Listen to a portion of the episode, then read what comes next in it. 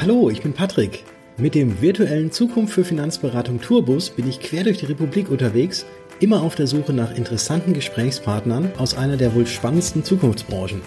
Mit dabei natürlich das Zukunft für Finanzberatung Freundebuch und das werden wir jetzt gemeinsam ausfüllen. Auf geht's!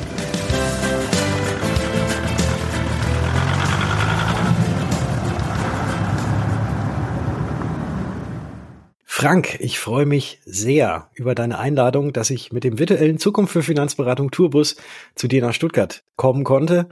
Parkplatz war perfekt freigemacht und jetzt sitzen wir hier. Schön, dass ich bei dir sein kann. Frank Leitgeb. Hallo Patrick, wunderbar, dass du da bist und tut mir leid, dass du mit dem Tourbus nach Stuttgart rein musstest. Das ist mit dem Auto immer schwierig. Das nächste Mal nimmst du einen Zug, virtuellen äh, Tourzug. Da ist es deutlich einfacher. Das werde werd ich tun. Ich werde bestimmt auch noch das ein oder andere Mal äh, wieder bei dir vorbeikommen. Und dann habe ich allerdings vielleicht das Freundebuch nicht dabei, was ich aber jetzt heute dabei habe und was wir jetzt ja, gemeinsam mal aufschlagen können und einfach mal gucken können, welche Fragen da drin sind und vielleicht auch welche Fragen mir dann während der deiner Beantwortung auch noch zusätzlich einfallen. Also es wird heute, es geht heute nach Skript, aber auch sehr gerne abweichend vom Skript. Ich freue mich drauf. Du auch? Sehr gut. Ich auch, so machen wir das. Wunderbar.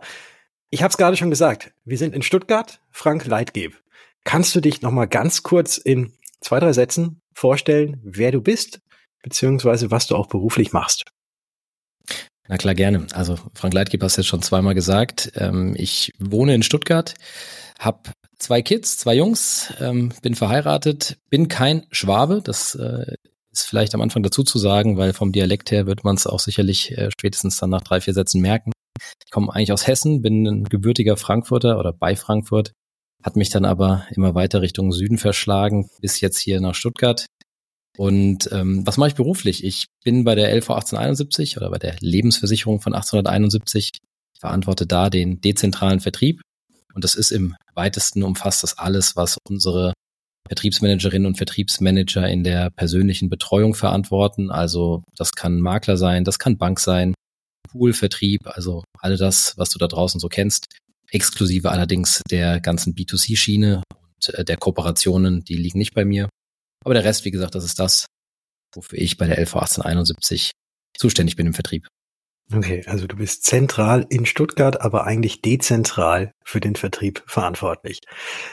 So sieht's Lass aus. Lass uns da nachher noch mal so ein bisschen draufkommen, wie du äh, genau da rein gerutscht bist oder dazu gekommen bist zu dem, äh, wo du jetzt bist.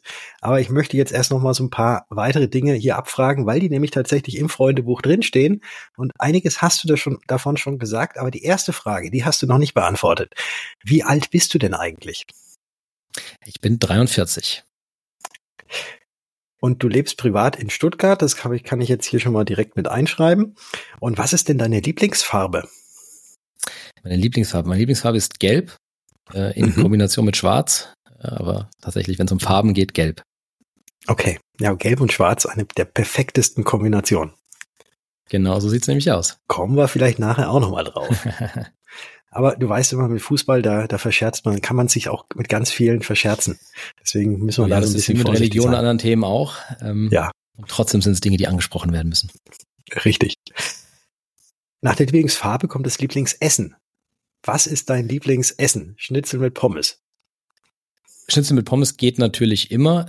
Ich bin auch vielleicht jetzt nicht der Typ, der sagt, das ist mein Lieblingsessen. Also ich esse sehr gerne, das ist das eine. Ich esse aber auch wirklich sehr viele Dinge gerne. Also es ist bei mir so, dass ich vielleicht sagen kann, ich habe Richtungen, die mir sehr gut gefallen. Das ist italienisch natürlich in allen Variationen, also Nudeln, Pizza, das geht sowieso immer. Ich mag auch extrem gern thailändisch. Ähm, da gibt's eigentlich auch fast nichts, was ich nicht mag. Und mhm. dementsprechend, also kann man sagen, ich habe da so, das sind so die zwei großen Richtungen. Und wenn du mich fragen würdest, welche Richtung bis an dein Lebensende, wenn ich mir eine raussuchen müsste, wäre es italienisch. Aus dem einfachen Grund, weil die auch guten Nachtisch können. ähm, aber ja, Lieblingsgericht in der, in der Form habe ich nicht. Also da würde mir einiges also, einfallen. Gibt, gibt's beim Thailänder eigentlich Nachtisch? Sowas? Also irgendwie ja, meistens geschnitztes so Obst oder sowas. Oder so. Ja, oder so Litchis oder geschnitztes Obst oder, aber, also ich wüsste jetzt keinen typisch asiatischen Nachtisch, den ich jetzt auch sogar noch dann mögen würde. Also da, mhm. nee, habe ich kein, kein, kein, kein Bild. Ja, okay, dann ist Panna Cotta und Tiramisu wahrscheinlich schon so ein Absolut. Ein bisschen schmackhafter. Kannst du ein Musikinstrument spielen, steht hier. Leider absolut nein. Also ich habe immer noch auch so ein bisschen getriggert von der ersten äh, Vacation, auf der wir ja gemeinsam waren und ich noch dieses Bild vom Rainer mit Gitarre vor mir habe am Lagerfeuer. Also ich habe immer noch so ein bisschen den Wunsch und den Traum, vielleicht irgendwann doch noch Gitarre, dann wäre es auch Gitarre ähm, zu lernen, zumindest mal so in den Grund, in den Grundakkorden, aber ich kann tatsächlich kein Instrument spielen und bin auch leider Gottes, würde ich mal sagen, relativ unmusikalisch. Also es ist, es wird zumindest mal keine Karriere, so viel ist sicher. Okay, Taktgefühl hast du, das weiß ich, aber gut, das mit der Musik. Und Rainer Schamberger war übrigens auch hier schon mal zu Gast und hat sich ins Freundebuch eingetragen. Ähm, scrollt oder zoomt einfach mal zurück. Äh, Rainer Schamberger, auch eine sehr, sehr interessantes, äh, ein sehr interessantes Gespräch mit ganz noch interessanteren Einträgen. Äh, definitiv zu empfehlen, zu hören. Aber heute sind wir ja bei dir und es wird heute noch spannend. Ich weiß es genau. Äh, Frank, wenn, wenn man mit dir zusammenkommt, da gibt's immer ganz, ganz viele super Geschichten zu, äh, zu hören und ähm, zu erzählen. Und super ist eine Überleitung. Was ist denn nämlich dein Superheld, wenn du einer sein könntest? Also für was würdest du dich entscheiden? Also ich finde viele Superhelden tatsächlich ganz cool. Also ich bin schon so, dass ich sage, ich gucke auch Superheldenfilme. Ich finde das, finde das ist durchaus so ein Genre, was mir, was mir taugt. Wenn ich mich jetzt, ich finde, ich finde Hulk ganz cool. Ich mag Hulk. Mhm. Okay. Aber weil er, weil er grün ist wie die LV 1871, obwohl du eigentlich gelb als Lieblingsfarbe hast. Könnte man jetzt so rauslesen. Na, ich finde, ich finde mhm. einfach, das ist eine ganz, ganz witzige Geschichte, dieses, ich reg mich auf und dann werde ich grün und, und, und reiß mir äh, das Hemd vom Leib. Das ist so ein bisschen das, was man, glaube ich, auch manchmal selber so fühlt. Wenn man sich anfängt aufzuregen und sich irgendwas reinsteigert, dann kommt so dieses, dieses Haltgefühl und dann denkst du dir mhm. manchmal, das wäre jetzt irgendwie dann auch eine coole Superkraft, du würdest einfach ja, grün werden und so gefühlt explodieren. Also mhm. ich finde den, ich finde den, ich finde den als Charakter ganz, ganz spannend, ganz cool. Deswegen, das wäre so der Superheld, den ich mir, glaube ich, raussuchen würde.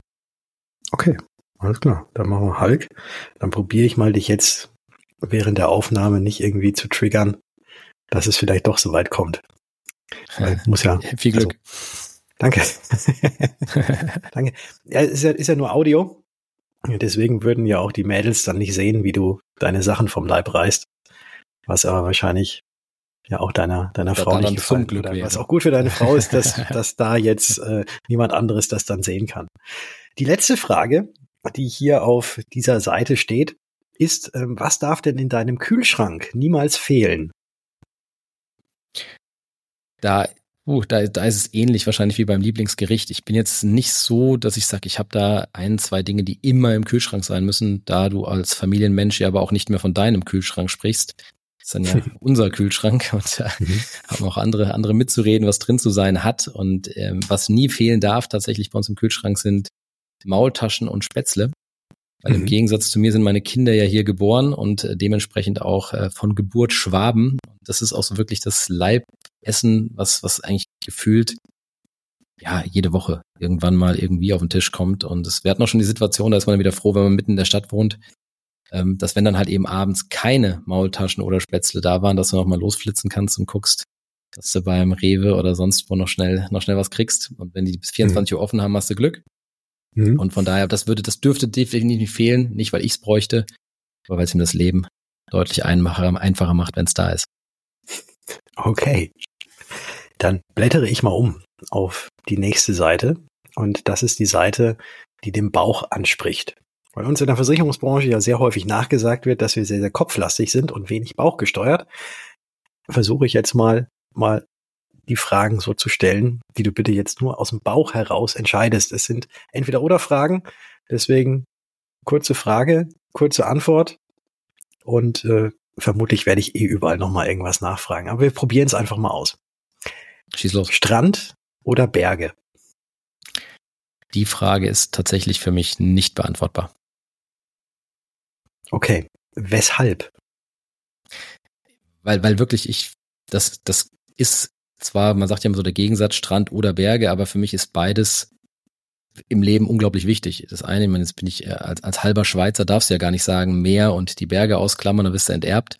Ähm, mhm. Ich liebe aber auch die Berge. Also ich bin super gerne in den Bergen, aber ich bin auch leidenschaftlicher Taucher und liebe auch das Meer. Also es gibt wirklich jetzt nichts, wo ich sagen könnte, das eine ist mir wichtiger als das andere oder näher als das andere. Es ist beides für mich unglaublich wichtig, da Zeit zu verbringen. Also sowohl am Meer als auch in den Bergen. Deswegen könnte ich jetzt so eine Entweder-Oder-Frage nicht guten Gewissens beantworten.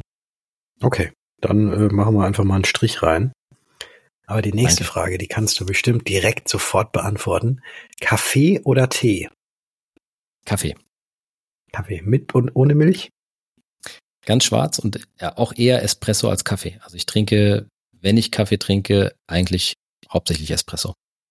Passt zum italienischen Essen. Oder danach, ja. ja, oder danach, genau. Gefühls- oder Kopfmensch? Gefühlsmensch. Sind wir wieder bei Hulk. Also ja, manchmal zu viel Gefühl, äh, zu viel Emotionen, aber definitiv Bauch. Okay. Buch oder Netflix? Buch.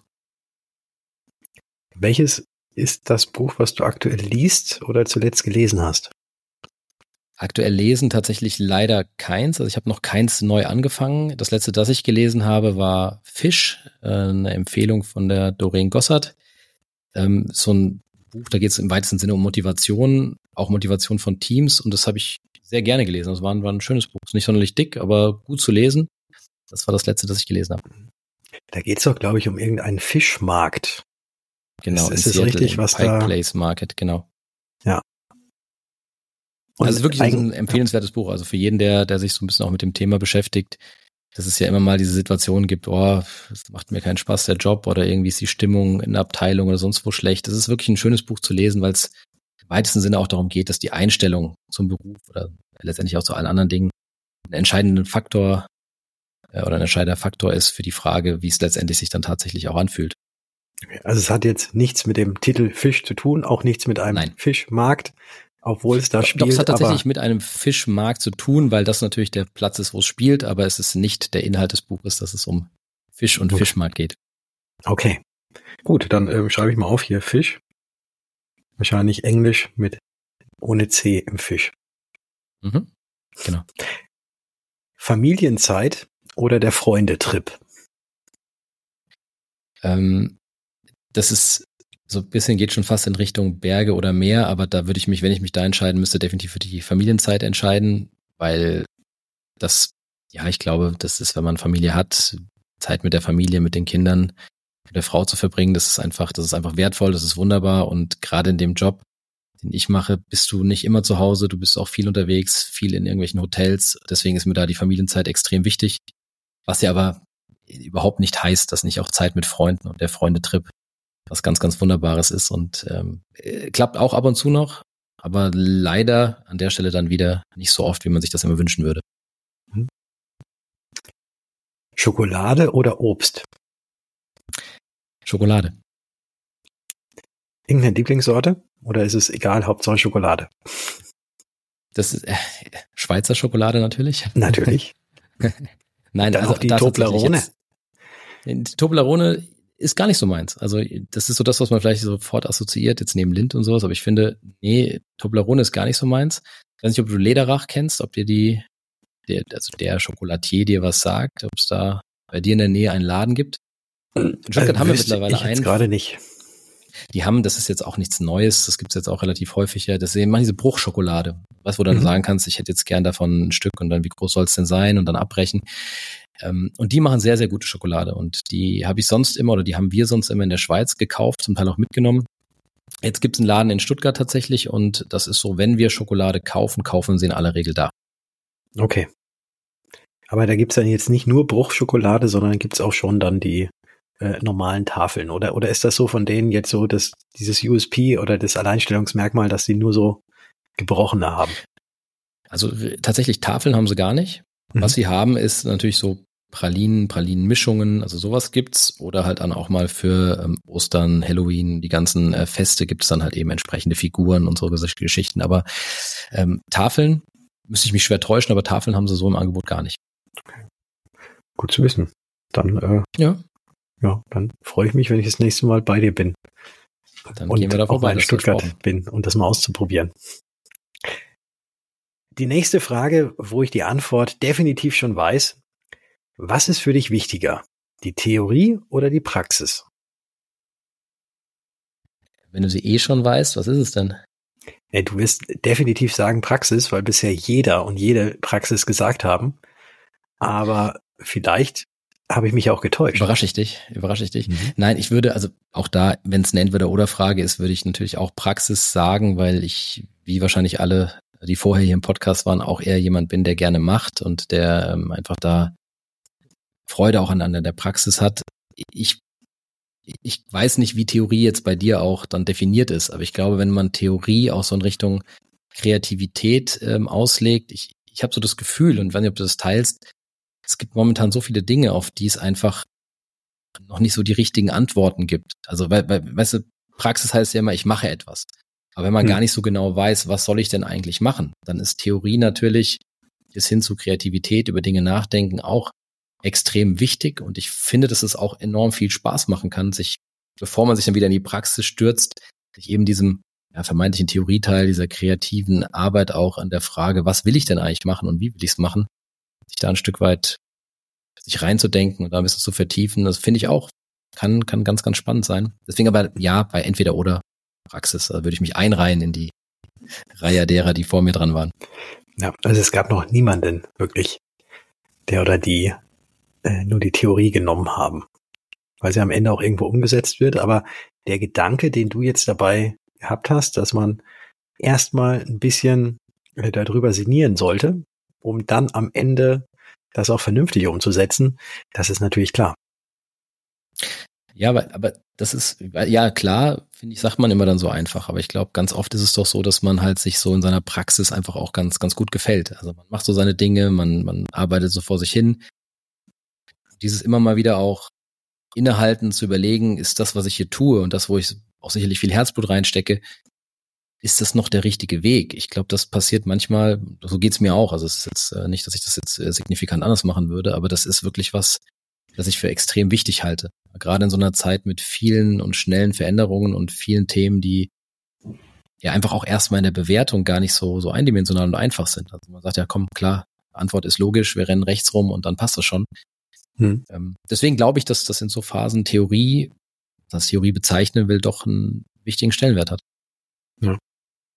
Also eben dieses doch mal hinterfragen und darüber nachdenken, wo man gerade steht, wo man hin möchte und welche Möglichkeiten es gibt, um dorthin zu kommen und nicht immer das Erstbeste ähm, auszuwählen. Genau. Wenn ich das jetzt halb richtig hoffentlich äh, absolut richtig resümiert habe. Okay. Die Seite ist auch schon durch. Wir können umblättern auf die nächste Seite. Und das ist etwas, und dann kommen wir aber auch tatsächlich wieder mal dann hin zu deiner aktuellen Tätigkeit, weil das, was da schon so angedeutet wurde, äh, klingt unheimlich spannend. Ähm, dieses darüber nachdenken, wie man es vielleicht anders tun könnte, da kommen wir dann gleich drauf. Aber lass uns erst noch mal so ein bisschen ähm, zurückreisen. Du hast vorhin erzählt, dass du eigentlich ein Frankfurter Kind bist und hast dann so beiläufig erwähnt, nee, ich bin ja halb Schweizer. Äh, wie können wir uns eigentlich so deine Kindheit vorstellen und äh, wo bist du denn aufgewachsen? Nur Frankfurt oder war es auch in der Schweiz? Also aufgewachsen bin ich bei Frankfurt, also ein Stück nördlich von Frankfurt, so 20 Kilometer nördlich in, in Karben. Mhm. Ein Ort vor Frankfurt. Und ähm, also da bin ich aufgewachsen. Ich bin nicht in der Schweiz aufgewachsen, aber natürlich haben wir als Kinder alle Ferien in der Schweiz verbracht waren mhm. immer bei Oma und Opa und entweder waren wir im Sommer wandern und im Winter Skifahren. Das heißt, mhm. das war definitiv so die Kindheit größtenteils in, in der Schweiz und in den Bergen verbracht. Ähm, wir waren auch mal als Familie am Meer, wir waren auch mal woanders in Italien, aber Schweiz war definitiv immer, in der Regel auch mindestens zweimal im Jahr. Und meine Großeltern, die haben in, in, in Zürich gewohnt. Mhm. Ja, also dann waren wir, das sind nicht gerade dann Berge, sondern waren wir dann oft dann halt mal in Zürich bei den Großeltern oder dann eben Oben im Engadin, da wohnt dann der Rest der Verwandtschaft. Da waren wir dann, wenn wir in den Bergen waren. Und das war aber eher urlaubsgetrieben. Aufgewachsen tatsächlich nördlich von Frankfurt. Mhm. Das heißt, du könntest auch theoretisch richtig hessisch sprechen, aber auch ein bisschen Schweizerdeutsch. Oder ist das mhm. gar nicht drin? Ja? Doch, würde, würde gehen. Nicht in einem Podcast, aber das würde gehen, ja. Beim Bierchen, okay. wenn wir uns abends treffen. Na gut, okay. Ja, schade. Ich, ich, hatte jetzt gehofft, dass ich da irgendwie was aus dir Versuch was wert. kann. Ja, versuch was wert. Das nächste Mal vielleicht. Vielleicht lasse ich dann einfach mal heimlich irgendwas mitlaufen. Nein, das meine ich. Wenn wir uns jetzt nochmal an den kleinen Frank zurückerinnern, der im Vorort von Frankfurt äh, durch die Turnhalle geturnt ist und da auch in der, in der Grundschule gewesen ist. Kannst du dich denn noch so an deinen ersten Berufswunsch erinnern, den du als Kind hattest?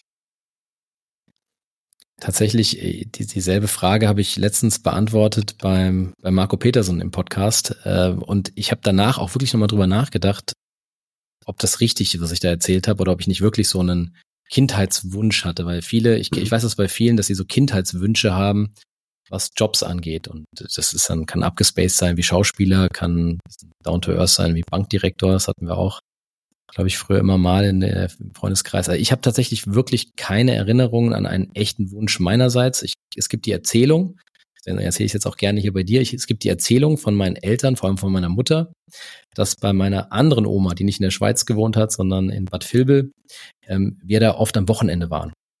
Und immer wenn am Wochenende die Müllabfuhr kam, dann hat mich das total fasziniert. Und jetzt nicht nur, weil die äh, fancy orangene Klamotten anhatten, sondern weil die ja hinten auf dem Auto stehen durften. Immer ja. so äh, hinten mitgefahren sind. Und das muss ich, das war ich so, glaube drei, vielleicht ein bisschen mehr als drei, das muss ich so toll gefunden haben, dass ich immer mit meiner Oma dann raus wollte, wenn die Müllabfuhr kam und dazu gucken wollte. Und mhm. es waren die auch recht, recht, recht nette Jungs ähm, und haben mich dann mal oben drauf gestellt, also auf diese Trittbretter und haben mich dann also drei Meter mal mit diesem Müllauto mitfahren lassen. Und wie gesagt, der Eindruck muss so nachhaltig gewesen sein, dass ich da als kleines Kind tatsächlich relativ lange den Wunsch, also nicht wie sonst Polizist oder Feuerwehrmann, war dann bei mir Müllmann. Ähm, und der andere Wunsch, an den ich mich tatsächlich erinnern kann, weil ich das dann immer total cool fand, ähm, ist Marlboro Cowboy. Ich mhm. weiß nicht, ob du die Werbung dich noch erinnerst im Kino, die kam ja dann ganz oft damals vor den, vor den, vor den Kinofilmen. Dieses, ja, dieser die Romantik. Cowboy, der da, ja. ja. und dieses, dieses Come to where the flavor is. Also es war, mich hat das total beeindruckt. Ich dachte mir so, boah, wenn du groß bist, so Marlboro Cowboy, das ist schon auch irgendwie cool. Mhm. Ähm, aber wie gesagt, ja. bin ich also weder Reiter noch Raucher. Das ist dann, war, war dann als Berufswunsch echt relativ schnell raus. Ja, ja, und hinten auf dem Auto stehst du auch nicht mehr drauf. Nee. Wobei, wobei Aber, ich das nach wie vor cool finde, abgesehen davon. Ah, total, total. Ich, äh, als du es jetzt gerade so erzählt hast, ich hatte äh, eine ähnliche Erfahrung. Ich fand das nämlich auch immer absolut toll. Und ich durfte auch mal bei einem Müllauto, auch als ich noch ein kleiner Kerl war, mal mit, mich mit hinten draufstellen, wurde auch mal ein paar Meter mitgenommen. Also da kann ich mich das tatsächlich also, auch selbst noch dran erinnern, äh, auch wenn natürlich in der Kindheit ganz vieles in Vergessenheit gerät, aber das weiß ich auch noch, dass ich da, da war ich ganz, ganz stolz drauf. Ja, ich, also ich finde auch, mhm. das ist so ein, so, so ein Berufsbild, was man dann, wie gesagt, vor lauter Feuerwehr und Polizei dann oft mal vergisst. Wobei, mhm. ehrlicherweise auch da, mein, mein Opa war Feuerwehrmann, also war Berufsfeuerwehrmann und ich durfte mhm. tatsächlich dann auch bei ihm mal mit in die, in die Feuerwache und mal in so einem Auto sitzen und Helm aufsetzen und sowas. Das ist natürlich auch immer beeindruckend. Aber ich habe mhm. trotzdem nie diesen Wunsch gehabt, Feuerwehrmann werden zu wollen. Also das, ja. ja. Wie gesagt, es war dann eher der Müllmann. Okay. Welche Schulkarriere hast du hinter dir? Ist die nächste Frage, die da steht. Also Karriere würde ich meine Schulzeit nicht bezeichnen. Es war eher ein, äh, ich hab's, ich hab's hinter mich gebracht. Äh, mhm. Wahrscheinlich beiderseits waren alle froh, wenn es dann rum war. Ähm, nee, ich habe ganz äh, normal, Abi, also das ist ganz normal, ich habe Abitur gemacht. Ähm, mhm. Jetzt kann man wieder sagen, es war ein Hessen-Abitur, also würde der Baden-Württemberger schon wieder sagen, so richtig Abitur war es auch nicht. Aber ich habe hessisches Abitur und ähm, ja, das auch tatsächlich in der Zeit, in der man es damals gemacht hat. Ich glaube, es waren 13 Jahre, sind weiß gar nicht, ob es in Hessen immer noch 13 Jahre sind oder ob es inzwischen auch 12 sind. Hm. Aber ich habe tatsächlich keine, keine Wiederholungen machen müssen, ähm, wobei es knapp war. Ich hatte in meinem Abi-Jahrgang tatsächlich jemanden, der war jetzt so ziemlich auf Kipp gestanden und ist dann tatsächlich nach Hessen gegangen zum Abi. Ja, das Problem ist, von Hessen kannst du ja nirgends mehr hingehen. Also von Hessen, da musst du es dann schon wirklich, das musst du dann schaffen. Also dann wird es dann wenn du noch irgendwo anders hin willst. Okay. Ja, also, also Aber bei mir war es tatsächlich, also, ja, erzähl. Nee, also es war, also wurde, wurde so gesagt, dass er dann jetzt extra weg ist, irgendwie ein halbes Jahr vorher oder ein Jahr vorher. Und dass er dann wohl irgendwie ein, aber ich hatte ihn seitdem nicht mehr gesehen oder auch wirklich gesprochen. Auf jeden Fall hieß es dann natürlich, dass er dort ein überragendes Abitur gemacht hat Ähm, ja, aber gut, kann, ich, kann ich mir gut vorstellen. Ja. Wo, wobei, also ich, ich, muss jetzt schmunzeln, weil ich, es war wirklich bei mir echt ein Jahr knapp. Es war, ich weiß nicht, ob es die elfte oder zwölfte Klasse war, weiß ich gar nicht mehr. Aber ich war wirklich, war in Mathe echt schlecht. Mhm. Jetzt kann man sagen, ja, vielleicht nicht, weil ich nur schlecht in Mathe war, sondern weil ich auch einfach zu dem Zeitpunkt überhaupt gar kein Interesse an Mathematik hatte, weil auch niemand da war, der Lust hatte, mir das vernünftig zu vermitteln. Also wir hatten in meiner Welt keinen guten Mathelehrer. Im hm. Nachgang muss ich ihm aber trotzdem wirklich Kredit zollen, weil ich war so zwischen null und einem Punkt. Ja, irgendwie mhm. die Arbeiten meistens entweder nicht mitgeschrieben oder wusste gar nicht, worum es eigentlich geht. Und dann hat er ernsthaft, also wirklich O-Ton zu mir gesagt, Herr Leitgeb, ich gebe Ihnen einen Punkt. Das aber auch nur aus einem einfachen Grund. Wenn ich Ihnen null Punkte gebe, habe ich sie nächstes Jahr wieder. Und das, deswegen sage ich, es war am Ende des Tages wahrscheinlich wirklich so dieses gegenseitige Aufatmen, als es dann rum war. Aber mhm. das war wirklich so auf der, der Reise Richtung Abitur, das war so eine knappe, knappe Kiste. Okay. Ja. Und jetzt kommt die alles entscheidende Frage. Wie häufig wurdest du, nachdem du das Abi in der Tasche hattest, nochmal danach gefragt? Gefühlt nie mehr. Ja. Und vielleicht noch ein Side-Step zum Thema Mathematik, weil gerade in der Versicherungsbranche ja äh, Mathematik jetzt nichts ist, was so komplett unwichtig ist. Mhm. Ähm, ist es auch nicht so, ich habe dann später auch im, im, im Studium war ich dann deutlich besser in Mathe, weil ich auch, sind wir wieder beim Thema Theorie und Praxis, weil ich ein Gefühl dafür bekommen habe, wofür brauche ich es denn eigentlich? Wenn mhm. dir aber ein Lehrer sagt, wir machen jetzt Volumenberechnung von Rotationskörpern, du fragst, wofür brauche ich denn das? Und der dann sagt, ja, da kannst du das Volumen einer Leberwurst ausrechnen. Mhm. Da war das Thema für mich durch, weil ich gesagt habe, wollte ich noch nie ausrechnen, will ich nicht ausrechnen, brauche ich nicht. Und das ist, glaube ich, genau auch das Thema. Vieles, was dabei gebracht wird, ist wahrscheinlich einfach, da fehlt dann der Praxisbezug. Das macht es ja. einfach auch schwer. Ja. Bei so eine Leberwurst, das Volumen ausrechnen, wäre schon mal was. Es fällt mir nämlich immer extrem schwer, wenn Jeder man beim Metzger will. ist und dann sagt, ja, ich hätte gern Leberwurst und dann wollen die ja immer irgendwie eine Grammanzahl und dann, und dann zeige ich immer so, so, ja, so zwei Daumen dick, weil ich habe überhaupt keine Ahnung, wie viel Gramm Wurst ein oder zwei Daumen dicke Leberwurstkringel ist. Was meinst du, wie da der Metzger gucken würde, wenn du auf einmal sagen wirst, wie viel Volumen du gerne hättest? Stimmt. Ja, dann wird der wahrscheinlich sagen, ja, das, das hatte ich in der Schule nicht. Sag mal lieber, sag's mir mal in, in, in Daumengröße. genau, zeig mal, zeig mal die Daumen. Ja. Ja. Sehr gut. Ja. Gut. Ich blättere um. Da sind wir jetzt nämlich auf dem Weg, den du danach gemacht hast. Ähm, wieso hast du dich eigentlich für den Finanzbereich entschieden? Weil mich Mathematik schon immer so interessiert hat. Mhm. Nein, Spaß.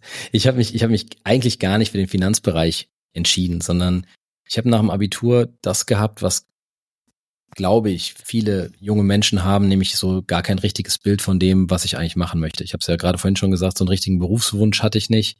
Hm. Und ähm, wenn du in so einer Phase dich dann entscheiden müssen bist, ähm, überlegst du halt was, was lässt dir vielleicht hinten raus die meisten Möglichkeiten. Und meine damalige Freundin hatte sich beworben ähm, für ein duales Studium bei einer Bank. Und dann mhm. habe ich mir das so mal angeguckt, was, was, was bieten die da so an, was steckt da so drin. Und dann hat mir das ganz gut gefallen. Also auch hier wieder dieser Wechsel, Theoriephase, Praxisphase fand ich, fand ich spannend und eben auch diese Breite dahinter. Also du kannst ja bei einer Bank alles machen von Personal über Kapitalanlage, Marketing. Also da gibt's ja ganz, ganz viele verschiedene Berufsbilder nachher auch hinten raus. Ja. Gleiches gilt für Versicherung. Und ich kann jetzt an der Stelle wirklich nicht beantworten, warum ich damals mich bei Versicherungen beworben habe und nicht bei Banken. Mhm. Also kann ich nicht beurteilen, rückblickend, was mich da geritten hat, aber ich habe mich dann bei Versicherungen beworben und so bin ich in die Finanzdienstleistungsbranche gekommen, die Versicherungsbranche. Okay. Das heißt, du hast dann auch bei einem Versicherer ein duales Studium gemacht. Genau richtig. Gut. Und dann hast du dual äh, rumstudiert mhm. und bist dann letzten Endes, Gott sei Dank, dann bei der LV 1871 gelandet und machst da jetzt das dezentrale Zentral von Stuttgart aus und bist genau überall unterwegs. Und wenn dich jetzt dein jüngeres Ich, das ist nämlich die nächste Frage, äh, fragen würde, was dich an deinem heutigen Beruf und auch an der Branche fasziniert, was würdest du ihm antworten? Also dem Frank, der jetzt gerade mal mit Ach und Krach wegen Mathe irgendwie doch noch weitergekommen ist, den Punkt bekommen hat und jetzt dasteht und sagt, ach ja, meine Freundin, äh, die macht gerade ein duales Studium, könnte ich ja auch mal machen, gehe ich mal in die Versicherungsbranche. Was würdest du mit dem, was du jetzt, jetzt schon weißt davon, was, mit, mit was würdest du jetzt dem, dem jungen Frank da einfach nochmal äh, sagen, alles klar, das ist genau die richtige Entscheidung? Ähm, ich, ich, überlege gerade, ob ich ihm sagen würde, dass es genau die richtige Entscheidung ist. Nein, es ist tatsächlich, es ist wirklich genau die richtige Entscheidung. Das war jetzt eine künstlerische Pause, die es gar nicht gebraucht hätte, weil ich, also gerade auch vor allem jetzt im Vertrieb, wo ich ja letztendlich dann gelandet bin. Also ich habe ja während des dualen Studiums auch die anderen äh, Bereiche der Versicherungswelt kennenlernen dürfen und finde es auch super, super spannend. Also würde es auch jedem empfehlen, in seiner Ausbildung zu versuchen, ein möglichst breites Spektrum an Themen sich anzuschauen, ja, die diese Unternehmen dann auch bereithalten und nicht zu schnell zu spitz zu werden in der Frage, äh, wo geht's denn hin? Weil ich glaube, das ist einfach sehr, sehr wertvoll ist, da einen breiten, breiten Blick zu bekommen.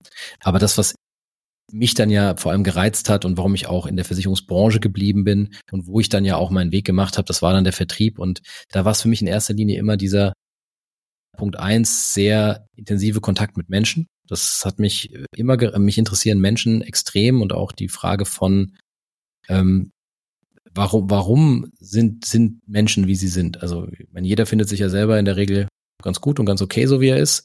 Und trotzdem ist jeder anders. Und ähm, das muss ja irgendwie dann zueinander gehen. Und dieses, dieses, vor allem dann auch dieses verbindende Element, was ja Vertrieb dann auch hat, also die Interessen der Gesellschaft mit den Interessen der Geschäftspartner, der Kunden, ähm, je nachdem, was für einen Vertrieb man macht das fand ich, das fand ich von Anfang an unglaublich spannend und ich glaube auch, und das sieht man jetzt auch in der aktuellen Phase, das, was ich vorhin gesagt habe, ähm, wir leben, glaube ich, gerade in einer extrem dynamischen Zeit. Das gilt auch für unsere Branche. Und wenn du in so einer dynamischen Zeit lebst, ähm, dann sind so diese Funktionen, die halt eben genau diese zwei Welten zusammenbringen, nämlich die Erwartungshaltung von draußen, vom potenziellen Kunden, plus ja aber auch die Erwartungshaltung und die entsprechenden Bedürfnisse der Unternehmung.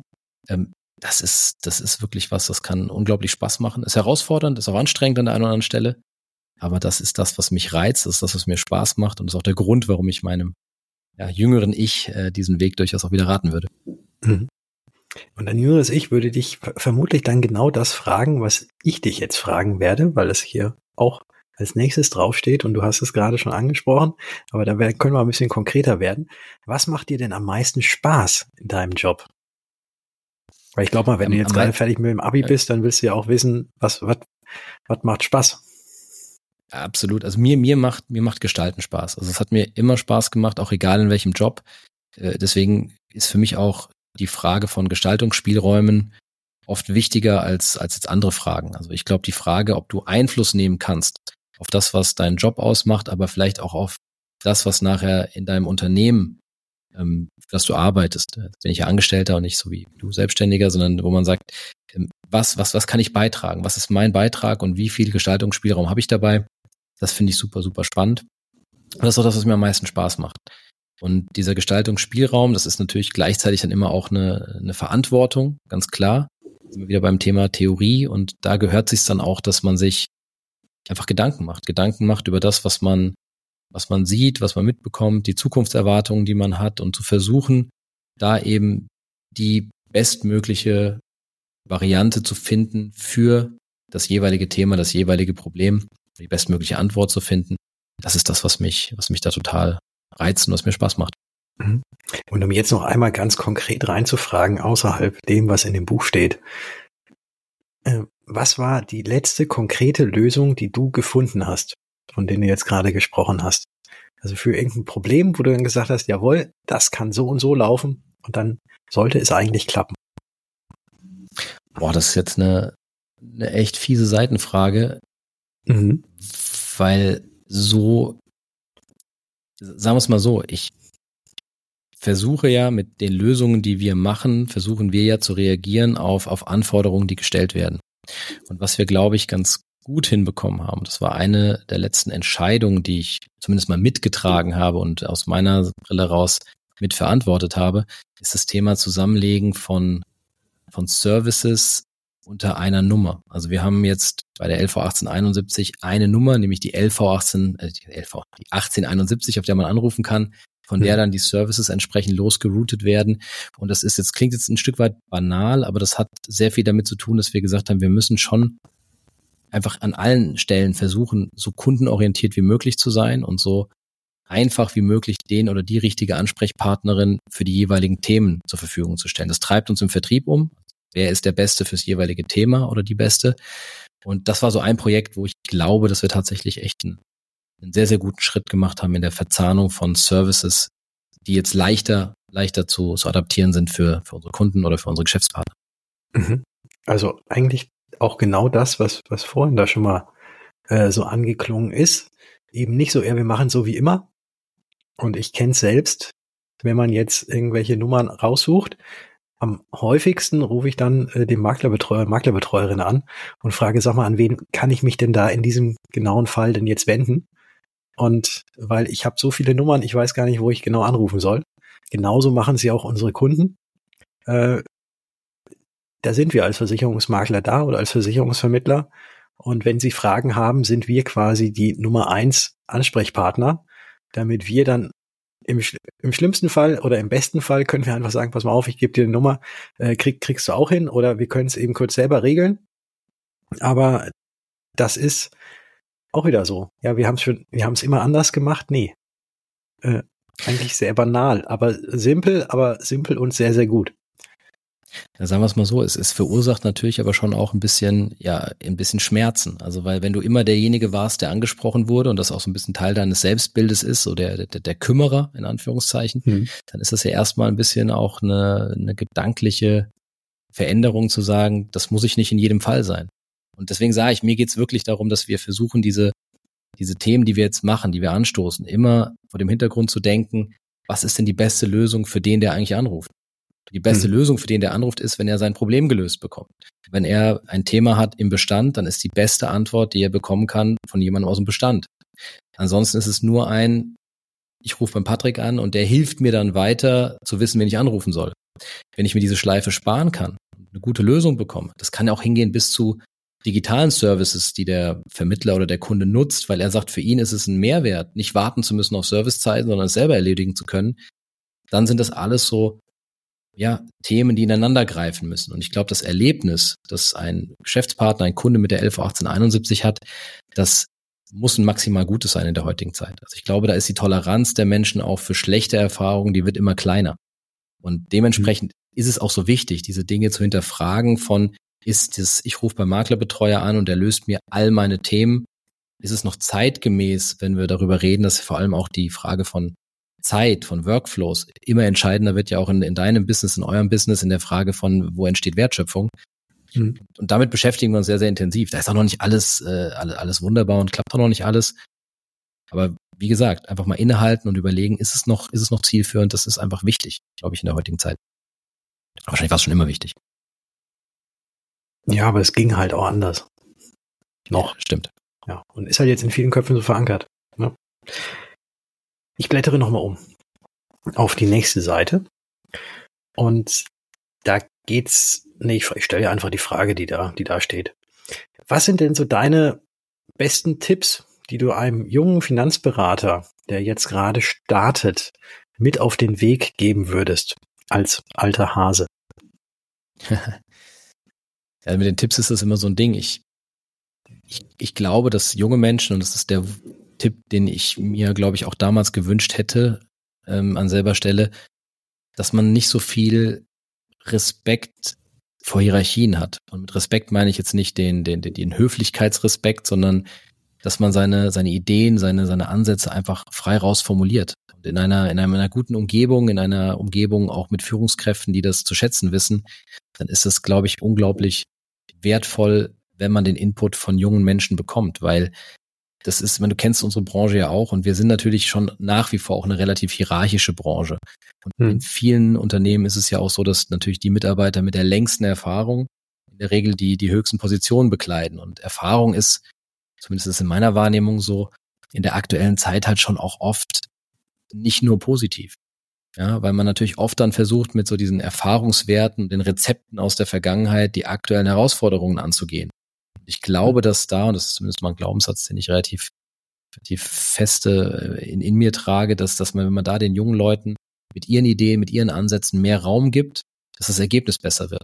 Und oftmal, das ist das Thema mit dem Tipp, oftmal trauen die sich gar nicht so richtig. Vielleicht sind auch die Angebote nicht so da, vielleicht werden sie nicht ermutigt, aber ich glaube deswegen umso wichtiger, dass man sich da immer wieder ins, ins Sichtfeld bringt und mit seinen Ideen dann auch nach vorne geht. Wenn man das Gefühl hat, man prallt da mit seinen Ideen immer nur an Wänden und an Türen ab, muss man sich überlegen, ob man im richtigen Umfeld unterwegs ist. Hm. Aber das, das wäre so mein, mein Tipp. Vielen Dank dafür. Ich habe mal sowas gehört, dass wenn jemand sagt, ich habe 25 Jahre Erfahrung, dann und du, der jetzt gerade mal drei Jahre dabei ist, du kannst mir gar nichts sagen, dass es möglicherweise bei demjenigen ist, der 25 Jahre Erfahrung hat. Der hat ein Jahr wirklich Erfahrung gemacht und dann die anderen 24 Jahre immer nur dasselbe. Und einer, der vielleicht gerade mal drei Jahre dabei ist, hat jetzt seit drei Jahren jedes, jeden Tag was Neues dazugelernt oder versucht auch irgendetwas zu ändern. Und von dem her kann es gut sein, dass gerade ein junger Mensch einen größeren Erfahrungsschatz tatsächlich hat, als derjenige, der halt einfach nur einmal einmal erprobt und dann die ganze Zeit weit nur so weitergemacht und nicht mehr nach links und rechts geguckt hat, ja. äh, ihn überholt. Äh, total. Also ich würde persönlich auch gar nicht festmachen jetzt nur am Alter. Also wir haben auch äh, ja wirklich in ganz, also in jeder Altersklasse gibt es Menschen, die einfach in sich so diesen, diesen Wunsch tragen und nach Verbesserung streben und immer überlegen, okay, wo, wo kann man Dinge besser machen? Und mir geht es auch bei dem Thema darüber nachdenken, ist das, was wir tun, gut? Nicht darum, immer zu sagen, man muss alles dann in, in Sack und Tüten hauen, alles ist schlecht, sondern man muss es nur wieder bewerten. Man muss einfach nur möglichst ehrlich und selbstkritisch drauf gucken, ist es noch zielführend, ist es noch gut? Und das ist gar nicht unbedingt altersabhängig.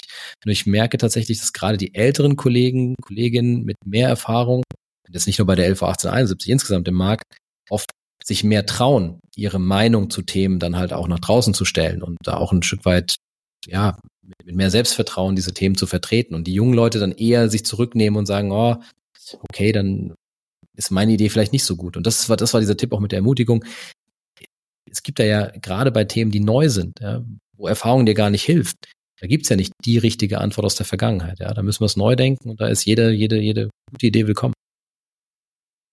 Sehr cool. Ich blättere einfach nochmal um. Ich überblättere jetzt mal Blättern Sie. zwei, drei, zwei, drei Fragen. Die fülle ich nachher einfach mal selber aus. Ähm, oder, oder wir lassen, wir, wir lassen sie einfach offen. Ähm, gibt es irgendwelche Techniktools, um jetzt mal bei den Sachen, die es jetzt vielleicht noch nicht so lange gibt. Gibt es da irgendwelche Techniktools, auf die du jetzt heute in deinem Arbeitsalltag nicht mehr verzichten möchtest? Ah, ich glaube, das können wir abkürzen. Ich bin nicht der Technik-Nerd, der jetzt super Tooltips gibt, die nicht eh schon hundertmal irgendwo gegeben worden sind. Also ich persönlich nutze gern so Sachen wie bei, bei LinkedIn die Möglichkeit, äh, Sachen vorzu ja, vorzukreieren und dann ähm, zu einem bestimmten Zeitpunkt posten zu lassen, damit man nicht immer alles just in time machen muss. Sowas hilft mir. Aber ich bin kein. Ach, du bist gar nicht morgens um so 6 Uhr schon immer, wenn du postest, wach. nein, nein, nicht immer. Aber wie gesagt, das ist für mich, also ich bin nicht so der Toolaffin. Also da, da hättest du wahrscheinlich deutlich mehr Tipps auf Lager als ich. Okay. Ja, die, die bringe ich ein anderes Mal. Vielleicht in der nächsten Ausgabe. Vielleicht war auch in der vorherigen Ausgabe. Vielleicht war auch beim Rainer Schamberger, den wir vorhin angesprochen hatten, auch schon der ein oder andere Tipp äh, mit dabei. Aber müsst ihr alle, liebe Hörerinnen, liebe Hörer, selbst hören. Gut, wenn, genau. wenn du keine weiteren Techniktipps und Tools hast, dann äh, bringe ich jetzt mal ganz große Technik hier auf das Buch. Und zwar eine Zeitmaschine. Wenn du eine Zeitmaschine hättest und könntest mit dieser einen Tag irgendwo hinreisen, wo immer du möchtest. In welche Zeit und wohin wäre das? Ah, da gäbe es wahrscheinlich viel, was, was spannend wäre. Ich würde, wenn ich mich für einen Tag entscheiden müsste, ich glaube, ich würde zu den Dinosauriern reisen. Ich würde einfach gern mal Dinosaurier in ihrer natürlichen Lebensumgebung sehen und nicht nur im Museum. Mhm. Okay, hast du einen Lieblingsdinosaurier? Bei, jein, jein. Also ich finde Triceratops ganz cool. Ich kann ja gar nicht mhm. sagen, ob das jetzt wirklich an dem Dinosaurier selber liegt oder an den diversen Serien zu Dinosauriern, wo ich die eigentlich immer ganz, ganz gut fand. Aber Triceratops finde ich ganz gut. Ähm, ich glaube, wird aber total beeindrucken, diese großen Pflanzenfresser, so 30 Meter lang und keine Ahnung wie hoch, also wie ein achtstöckiges Haus. Ich glaube, sowas einfach mal live zu sehen, das fände ich, finde ich super spannend. Und gerade mit zwei Kindern in einem sehr dinofähigen Alter, da ähm, mhm. liest man ja dann wieder die Bücher. Ähm, nee, das fände ich cool. Aber Triceratops wäre der Lieblingsdino. Okay, Tri Triceratops. Äh, wird, wird er nicht Triceratops oder Tri Triceratops? Also ich, ich, glaube Triceratops. Okay. Aber ich würde mich belehren lassen. Ich bin jetzt kein ja, ich äh, weiß es auch nicht. für Dinosaurier. Ja, ich bin auch, ähm, also ich bin zwar auch mit Jurassic Park aufgewachsen und ich hatte früher auch von Schleich irgendwie den ein oder anderen Dinosaurier, aber ich glaube, das hatten alle Kinder, oder? Du hast gerade gesagt, deine Kiddies sind jetzt auch im Dino-fähigen Alter. Total. Also ich glaube, Dinosa Dinosaurier ist ein bisschen wie Polizist und Feuerwehrmann. Also ich glaube, das mhm. ist Haben egal welche Generation, das spielt, das spielt immer eine Rolle, genau. Ja, okay. Gut, dann machen wir das. Dann äh, hat die Zeit, äh, Zeitmaschine dich jetzt dann auch wieder zurückgeholt. Und jetzt kommt die Essensfrage. Ähm, dann wählen wir jetzt heute mal irgendwas Italienisches aus mit äh, einem Espresso am Ende und dann auch einem italienischen Dessert. Und zwar, wenn du drei Personen dir auswählen könntest und es spielt jetzt keine Rolle, ob diese Personen noch leben, ob sie tot sind oder auch ob sie eventuell auch nur fiktiv sind. Mit welchen drei Personen würdest du gerne mal italienisch essen gehen? Das ist eine, das ist eine coole Frage. Ich, ich glaube, von lebenden Personen würden mir ganz viele einfallen, die ich, die ich spannend finde. Da wird mir die Auswahl schwer fallen. Wie Dann eben die anderen. Verstorbenen, Verstorbenen finde ich es irgendwie ein bisschen creepy. Ich glaube, ich würde es einfach, weil es ja eh eine fiktive Frage ist, ich würde mit, mit, mit, mit, mit ähm, auch fiktiven Personen gehen mhm. und würde so die, die Helden meiner Kindheit nehmen. Ich glaube, ich würde mit Alf mhm vielleicht einem von den Turtles, vielleicht Leonardo, ja, Leonardo von den Turtles. Okay, also ein Anführer, mit, nicht. Ja, und, und, und mit Danger Mouse würde ich essen gehen. Und Danger Mouse. Ja, Danger Mouse und Lübcke. Ich finde Danger Mouse fand ich super. Ja, ja. Kennst du, du kennst Danger Mouse? Es kennt, kennt nicht jeder Danger Mouse, aber Danger Mouse kennt man. Doch. Also äh, ich, okay. ich zumindest. Also wir sind ja quasi fast ein Jahrgang, äh, deswegen mhm. wissen wir das. Ähm, aber Danger, Danger Mouse sagt mir was und Turtles würden mir jetzt auch alle, sofort, ich glaube, alle vier würden mir einfallen. Das ist Leonardo, den du genannt hast, mhm. Donatello, das war mhm. der lilane, dann ja. Michelangelo, das ja. war der orangefarbene und Raffaello oder Raphael, das nee, war Raffaello, der rote. glaube ich, der rote, genau. Ja. ja. Kriegst du die Waffen auch noch zusammen, wenn du schon, wenn du schon so drin bist? Oh, das, also Leonardo hatte die beiden Schwerter. Richtig. Donatello hatte diesen, ja, weiß ich nicht, diesen ähm, Stock. Äh, diesen Stock, ja. Ähm, einer hatte Nunchakos und der andere zwei so Dreizacke. Ja. Ähm, ich, oh Gott, warte mal, warte mal. Ich glaube, Michelangelo, der orangefarbene, hatte die Nunchakos. Und Richtig. Raffaello hatte diese, weiß nicht, diese genau. Gabeln, ne? diese Dreizack-Dinger. Ja, Genau, die, die, äh, vielleicht nehme ich auch den mit. Das passt vielleicht zum italienischen Essen besser, wenn du eine Gabel dabei hast. Richtig, stimmt. Äh, ja. ja, und die haben ja auch immer Pizza gegessen. Stimmt, die waren, die waren, die waren Pizza-affin. Ja, äh, Käse, italienisch geht auch für Danger Mouse und Alf ist ja, ja. italienische Katzen vielleicht, ja, weiß nicht, ob die besonders gut schmecken. Wirklich. Ja, keine Ahnung. Wirklich. Aber das wird vielleicht wieder zur thailändischen Küche passen von Anfang. Das stimmt, stimmt auch wieder. Dann gehe ich mit dem Alf danach noch äh, zum Thailänder. Mhm. Wusstest du, oder je, und jetzt kommt, dann, dann Komm, jetzt, jetzt kommt, jetzt kommt noch eine Frage, auch wenn du mich jetzt schon versucht hast, irgendwie ranzukriegen mit den Turtles. Ah, ah ja, genau. Also ich frage dich jetzt nicht nach Schweck oder Meister Splinter oder Beavis, nee, Beavis und Butthead, das war was anderes, aber das war, das Rocksteady und Bebop, so rum heißen sie, genau, die anderen beiden. Äh, ich frage dich was zu Alf. Es gibt eine oh. Episode, die hat ganz, ganz viel mit Versicherung zu tun, weil nämlich Alf einen Stromstark bekommt und danach nicht mehr weiß, dass er Alf ist, sondern sich für einen Versicherungsvertreter han äh, hält. Ja. Wie ist es Wayne, Sch Wayne Schlegel? Richtig. Richtig. Ja, der, die, an die Folge kann ich mich tatsächlich sogar erinnern und die war sensationell gut, stimmt. Ja, Michigan. Ja, Wayne, Wayne Schlegel, ja. Ähm, genau, Wayne Schlegel, Michigan und irgendwas Lebensversicherung. Das hätte ich nicht mehr gewusst, aber ja. Wayne Schlegel sagt mir nur, da hatte doch auch so, so, so, eine, so eine schmierige Frisur sich da hingezimmert und das genau. war, ja, ja, stimmt. Aber man müsste echt mal wieder Alf Geil. gucken. Ich habe das ist so. Mhm. Wobei diese alten Folgen, ich weiß nicht, ob es dir genauso geht, wenn du die heute guckst, das ist schwierig. Also selbst ich war ja auch ein totaler Knight Rider Fan. Wenn du heute Knight Rider guckst, das ist irgendwie nicht mehr so wie früher. Du schläfst ein. Also die Schnitte, also ja, das, das ist echt krass. Also jetzt in der, in der heutigen Zeit alles zack, zack, zack, zack hintereinander weg. Und da ist tatsächlich noch Zeit zum Nachdenken in diesen alten 80er, 90er Jahre Serien. Absolut. Dabei ist mhm. gar nicht so viel Inhalt zum Nachdenken dabei. Deswegen sind, kommen die Pausen noch so lange vor, weil die, Schnitt, die Schnittübergänge so lang. Nee, aber das ist wirklich so. Also das ist echt manchmal gruselig, wenn du dir dann die alten, die alten Sachen heute anguckst, die dich damals so begeistert haben. Ja, ja. Und wenn man ganz genau hinguckt, dann sieht man auch, dass bei Knight Rider tatsächlich ein Fahrer auf dem Fahrersitz sitzt, der allerdings als Fahrersitz verkleidet ist. Nein, das glaube ich nicht. Nein, ich, ich auch Kid, nicht. Kid konnte alleine fahren. Das, das glaube ich dir jetzt nicht. Okay. Okay, Kumpel. wir sind soweit. Mein Lieber. Hat sehr viel Spaß gemacht mit dir. Äh, ich danke dir vielmals, äh, dass ich bei dir virtuell vorbeikommen konnte und dass wir gemeinsam das Freundebuch ausgefüllt haben. Hast du noch irgendwelche abschließenden letzten Worte, bevor ich unsere Hörerinnen und Hörer äh, zu DKM entlasse? Nein, tatsächlich nicht. Ich freue mich auf jeden und jede, die ich auf der DKM treffe. Ähm, und wie gesagt, abends beim Bierchen dann gerne auch auf Schweizerdeutsch oder Hessisch. Ähm, ich, ich, ich lasse mich ansprechen. Also ich äh, werde mich dann nicht zieren. Okay.